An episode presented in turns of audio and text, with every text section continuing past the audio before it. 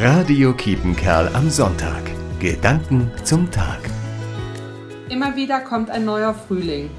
In meinem Leben habe ich viele Geschichten von Gott gehört, die davon erzählen, wie er ist. Ich weiß zum Beispiel, dass er mich wunderbar gemacht hat. Ich weiß, dass er mich sieht. Und ich weiß, dass er es gut mit mir meint. Das alles weiß ich. Und dennoch fühlt es sich oft ganz anders an. Genauso ergeht es mir in diesem Jahr mal wieder mit dem Frühling.